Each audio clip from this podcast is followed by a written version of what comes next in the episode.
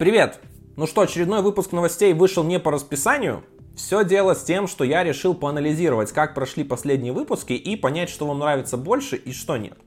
Соответственно, я очень благодарен тем, кто их смотрел, оставлял комментарии, писал подробно то, что ему нравится, а также то, кто активно принимал участие, когда я спрашивал о выпусках в вопросах и в Android Bro Баре, который мы устраиваем каждую пятницу, соответственно, общаемся там на разные темы, вы можете поспрашивать что угодно у меня или у экспертов, которые приходят туда. Так вот, какие выводы я смог сделать. Первое, что я понял, что делать выпуск на еженедельной основе не имеет большого смысла, потому что это требует больших усилий от меня, и также не всегда набираются интересные новости, которые хочется обсудить, и которые просто такие проходные, и, в принципе, то, что я о них указал э, в телеграм-канале, этого достаточно.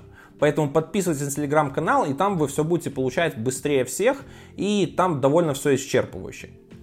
Тут я буду освещать новости, которые мне интересно что-то поговорить, рассказать, высказать свое мнение и донести до вас больше информации, чем это можно сделать в формате телеграм-канала, потому что там я не люблю делать большие тексты. Также теперь я здесь буду больше говорить о каких-то новостях, связанных с Android разработкой, но не касающихся напрямую. Например, о каких-то вендорных технологиях или о каких-то новых гаджетах, которые могут, соответственно, расширять нас, то есть и, соответственно, увеличивать скоп нашей разработки. И о соседних технологиях, которых тоже полезно знать инженерам, чтобы быть крутыми и востребованными.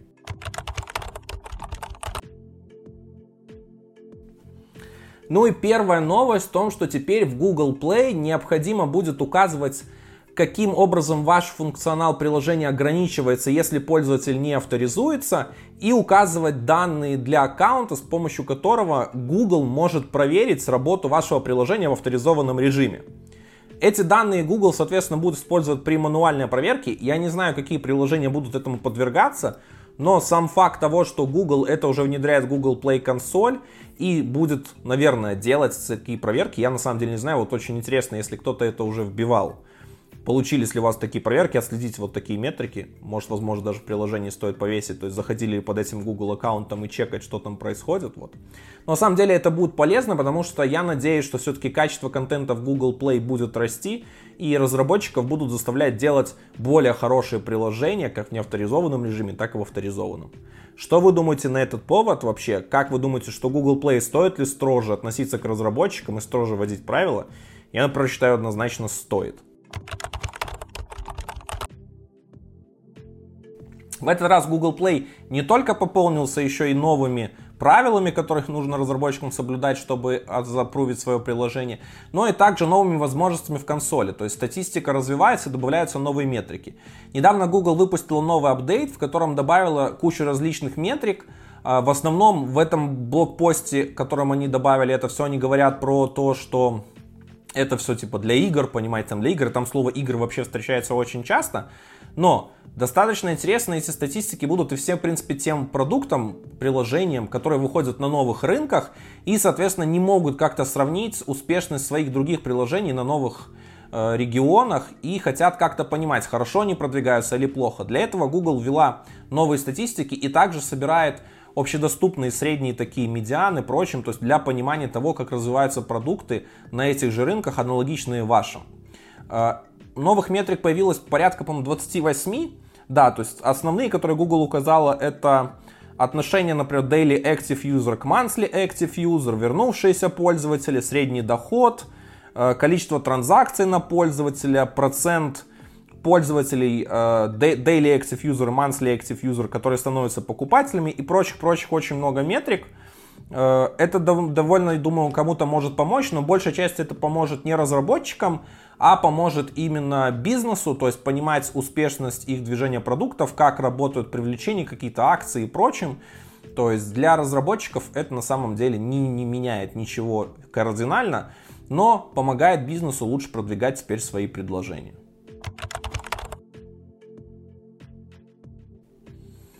Начало марта выдалось громким анонсом Flutter 2 и новой версии Dart. Э, в новой версии кроссплатформенного фреймворка от Google теперь можно разрабатывать приложение официально под веб и десктоп вышел в бету. И в ближайших релизах разработчики заявляют, что выведут его тоже в стейбл. То есть теперь Flutter стал таким первым полноценным кроссплатформенным решением из вот этих современной гонки, которая пересходила из мобильного мира в больше, большую поддержку платформ. То есть я считаю, что, в принципе, в текущем мире, наверное, кроссплатформенные решения два основных. Это Flutter и Kotlin Multiplatform. Но Kotlin Multiplatform заметно так, наверное, отстает и в плане пиара и прочих других вещей. Flutter, конечно, бомбит по полной. Google стреляет из всех пушек и старается его продвинуть как может. Так вот, на Flutter теперь можно писать много чего, вообще подо все. Например, сейчас уже Flutter э, активно применяется в Ubuntu, то есть новый инсталлер приложений в Ubuntu написан на Flutter. Toyota собирается на нем писать свои, э, свою умную машину, то есть, ну, не умную машину, а именно вот эту часть э, системы, то есть писать нем. И, в принципе, все-все активно переходят. И вариант писать все на одном фреймворке достаточно классен.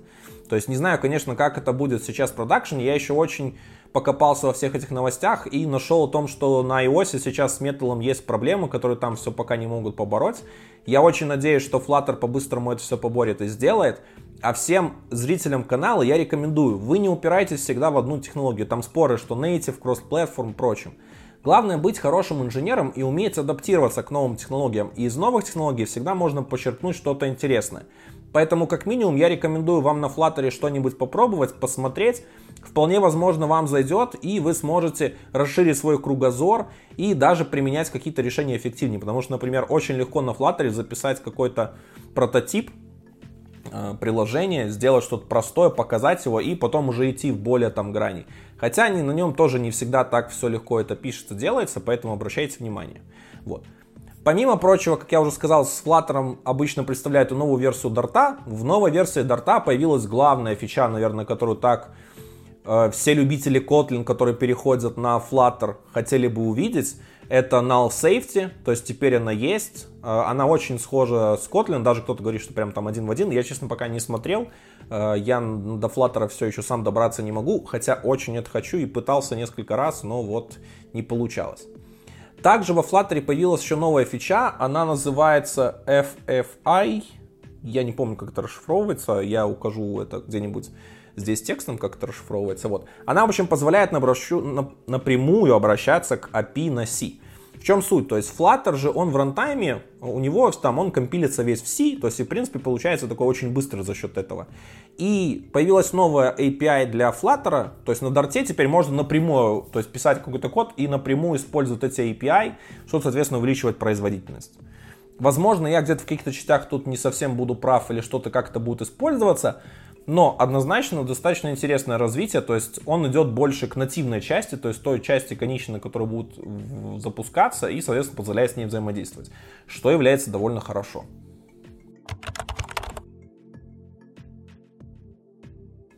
JetBrains выпустила первую версию своей новой утилиты Projector. Суть ее предназначена в том, чтобы запускать удаленно э, JetBrains IDE различные и Swing приложения. То есть теперь вы можете где-то на серваке хостить у себя вот эту утилиту, установить ее прочим и подключаться с браузера, вообще с любого устройства, либо через нативное приложение, которое сейчас есть под десктопы, э, и вы можете, соответственно, подключиться и полностью кодить, как будто у вас, то есть все нативно, настоящий experience, захватываются все key и прочим. Это очень классно, потому что сейчас даже со слабых машинок можно будет легко кодить, Плюс я еще, кстати, в этом решении нахожу очень классную, интересную вещь в том, что, наверное, ей будут рады безопасники. То есть фактически сейчас можно будет купить дешевые компы разработчикам, поставить их удаленно, э, то есть по сети подключаться к серверам, где расположена IDE, где будет храниться весь код, прочим. То есть на машинах разработчиков даже не будет доступа напрямую к коду, там скопировать или что-то, они все будут работать на удаленной машине. То есть и, возможно, в современных реалиях это, кстати, очень круто. Плюс, например, даже на стареньких слабеньких машинках вы теперь сможете все запускать. Там на хромбуках каких-нибудь простых, которые можно купить дешевые, это все можно будет делать. Помимо возможности, что вы можете установить прожектор на сервер, вы также можете установить специальный плагин для идеи, который позволит вам с вашу локальную IDE с компа запускать с различных устройств. Например, вы хотите так таким образом развернуть все это. Э, поддерживается идея 2019.3 и новее, а также это будет поддерживаться на Android Studio 4.0, то есть которая тоже основана на этой же версии платформы идеи. Соответственно, практически все сейчас, наверное, смогут этим воспользоваться, э, что позволяет очень классно взаимодействовать э, с новой технологией. Утилита полностью бесплатная, ну, по крайней мере, я не нашел никаких упоминаний про то, что она платная или какая-то есть у нее коммерческая основа, что, опять же, делает это довольно удобным решением и хорошим. Сырцы все ее открыты, вы можете посмотреть, проверить, то есть ничего там такого сверхсекретного нет. Э, мне очень нравится направление, в котором развиваются сейчас все эти возможности. Вот. Главное еще, кстати, что надо упомянуть, то, что это решение не является коллабор... э, коллаборативным. Да, то есть вы не можете работать вместе с кем-то. То есть вы только подключаетесь сам к этому инстансу IDE, работаете с ней и отключаетесь. То есть код with me, который сейчас позиционируется как решение для парного программирования, и э, Projector это разные тулзы с разными целями. Но а, авторы заявили, что они уже работают над тем, чтобы или объединить их, или сделать какую-то такую третью тулзу, которая позволит все это соединить в себе. И, соответственно, то есть удаленно работать э, в парном программировании. То есть это будет вообще суперски. То есть прямо мы вообще скоро будем сидеть с планшетов, с телефонов, запускать все удаленно и работать очень классно. То есть главное, чтобы у всех был хороший интернет, что, к сожалению, не во всех регионах мира доступно.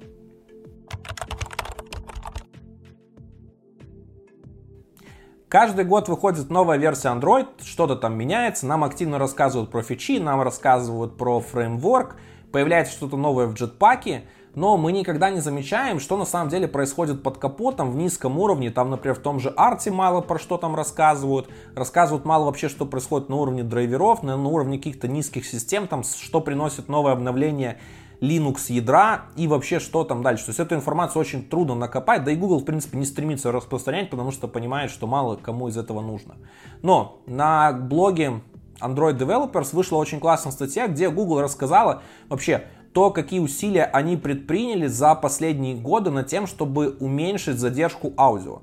Задержка аудио это, соответственно, между, это то, как звук появляется у вас на телефоне и то, как, соответственно, он у вас доходит в какой-то выход. Вот. Э, Google показал очень классную, кстати, на самом схемке. Она показывает эволюцию с 2017 по 2021 год. Э, Google смогла уменьшить задержку с, со 110 до 40 миллисекунд, да. И это очень классно. То есть также одной из важных заслуг, которая сделала Google, появилось то, что теперь э, разброс между слабыми устройствами и сильными в том, насколько хуже была она, стал намного меньше. То есть если раньше хорошие устройства делали там 40-50 миллисекунд задержку, то плохие могли делать вообще 250, это был ужасный разброс, сейчас это намного меньше, то есть сейчас там разброс не, уже не в несколько раз, а всего лишь там в, в половину или может там до двух раз доходить, то есть в самых худших случаях, и это очень классно. Но Google заявляет, что они не останавливаются на достигнутом, сейчас их конечная точка это э, достигнуть 20 миллисекунд, то есть чтобы люди, которые профессионалы работают с аудио, что профессиональные аудиоприложения могли работать на андроиде, и с ними было комфортно это делать, потому что вот эта цифра в 20 миллисекунд это то, что требуется. Но если бы это было конечной точкой, Google бы была бы не Google, то есть в финале они хотят достичь 10 миллисекунд, которые пока не знают, когда это будет достигнуто прочим, но они активно над этим работают и развиваются. То есть как пример того, что они сделали очень много с аудио, они привели свою библиотеку обои, Э, которая имеет уже 4 миллиарда установок, то есть она очень популярна, то есть приложения, соответственно, с аудио, которые используют, э, двигают ее и интегрировали к себе. Э, если есть те, кто, соответственно, с этой библиотекой работал, ребята, отзовитесь в комментариях. Очень интересно узнать вообще, то есть вот как вы профессионалы, специалисты, кто работает с таким направлением, думаете о том, как Google это улучшало и то, что вообще, что происходит в этом плане. Потому что я с таким приложениями опыта не имел, и послушать о том, что думаете вы, мне будет очень интересно и полезно.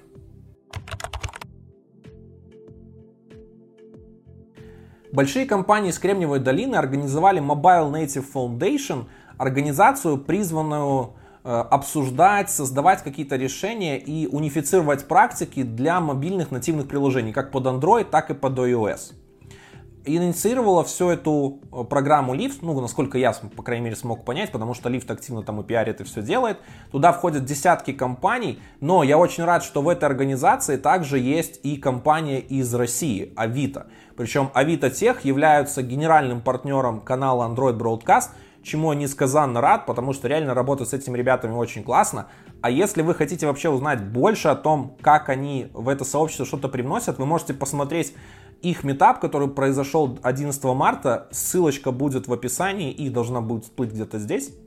Вы узнаете, соответственно, что они делают в своей инфраструктуре. Они рассказали, они поделились своим опытом. Это невероятно классно. Они большие молодцы, и мне очень приятно с ними работать. Я горд, что есть такой партнер технологический у моего проекта. Но давайте к Mobile Native Foundation, в общем, они хотят что-то обсуждать, создавать, я не знаю, то есть, возможно, это какой-то такой ответ на то, что активно сейчас развивается кросс-платформа или прочим, либо они просто больше хотят развивать все эти приложения. Я пока не понял, то есть на их JetHub, который был создан, я уже видел много открытых трейдиков, э, то есть на JetHub ну, вот эта новая функция Discussions, то есть вот там есть много трейдиков открытых, где они обсуждают разные темы. Пока какого-то код движа я там не видел, возможно, нам стоит ожидать его в будущем, или они какие-то свои решения будут туда продвигать и, соответственно, добавлять и каким-то унифицировать в этом репозитории. Посмотрим, к чему это все будет двигаться и развиваться, но мне очень приятно, что большие компании активно э, коллаборируются в том, чтобы нативные решения хотя бы обсуждать и делиться своим опытом. Что не закрывать это у себя, а именно создавать такие союзы. Это всегда должно приводить к хорошим последствиям. Надеюсь, что организация не распадется довольно быстро и будет активно работать и будет полезной. Надо будет, кстати, вот у ребят из Авито спросить, что-то, какой-то толк появился от этого того, что они там вступили. Или это пока просто типа такое, только нейминг.